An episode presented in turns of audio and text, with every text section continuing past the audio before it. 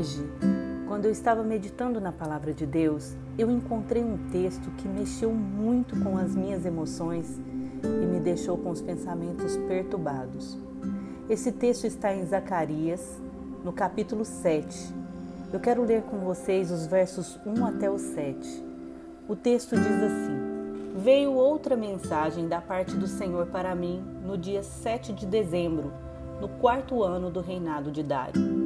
Os judeus da cidade de Betel mandaram um grupo de gente, encabeçados por Sarezer, governador da casa real, mais Regen Meleque, que vieram até o templo do Senhor em Jerusalém para implorar o favor do Senhor e para falar aos sacerdotes e profetas sobre se devem continuar os seus costumes tradicionais de jejum e lamentações, como sempre fizeram.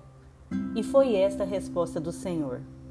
Quando voltarem para Betel, digam a todo o povo e aos sacerdotes o seguinte: Durante esses setenta anos de exílio, quando vocês jejuaram e choraram em agosto e outubro, estavam realmente desejosos de abandonar os vossos pecados e de se converterem a mim?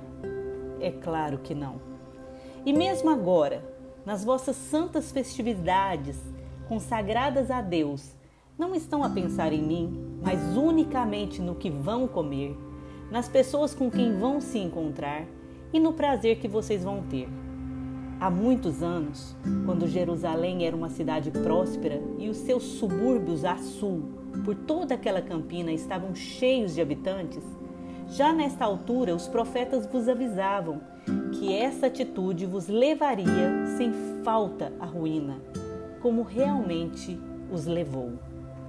Para contextualizar, eu quero dizer a vocês que tudo isso aconteceu no tempo após o exílio da Babilônia do povo judeu. Os judeus tinham costumes e tradições que eles praticavam desde a época do exílio, como jejuar e lamentar para chamar a atenção de Deus. E isto me trouxe para o nosso tempo de hoje.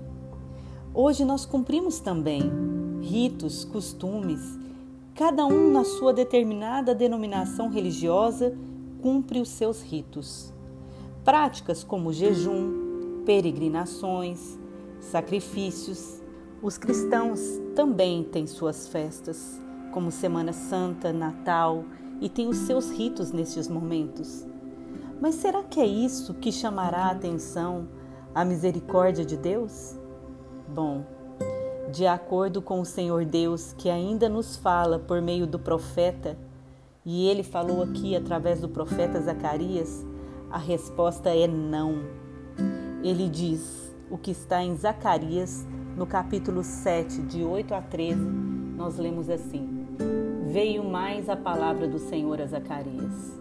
Diz-lhe que sejam honestos e justos, que não andem a meter as cunhas a troco de dinheiro que mostrem piedade e misericórdia, cada um a seu próximo, que não oprimam a viúva nem o órfão, nem o estrangeiro e nem o pobre, que parem de tramar ciladas contra os outros.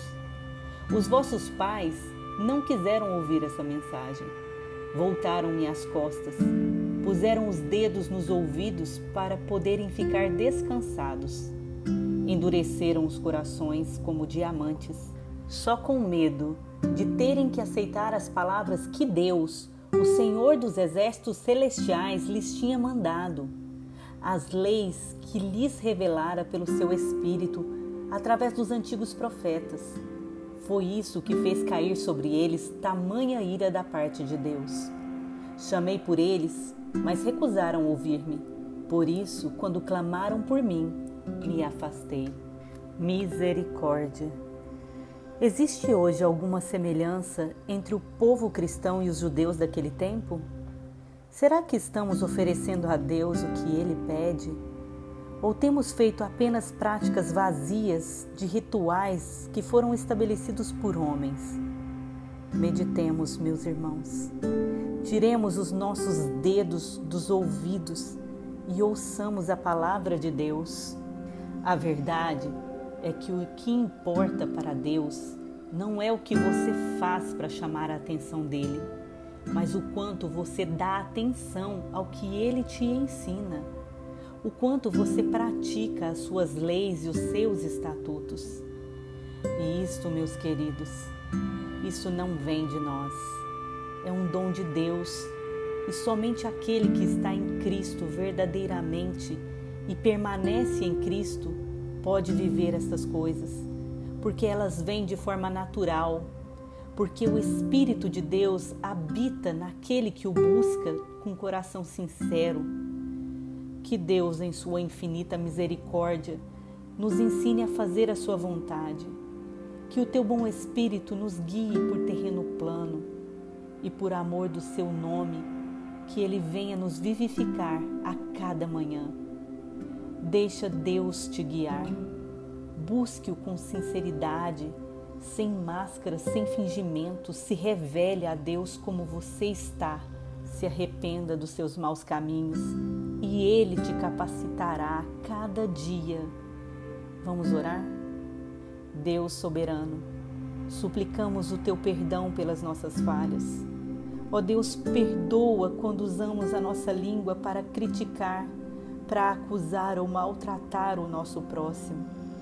Quando tapamos os nossos ouvidos, não dando atenção à Sua voz, que tem falado tão forte conosco nestes tempos. Quando colocamos as nossas expectativas em homens e não no Senhor. Ó Deus, por misericórdia, nos ensina a fazer a tua vontade. Derrama o teu espírito sobre nós e nos transforma nós precisamos de Ti, Deus. Te adoramos, te damos graças e te esperamos a cada dia. Assim nós oramos em nome de Jesus. Amém.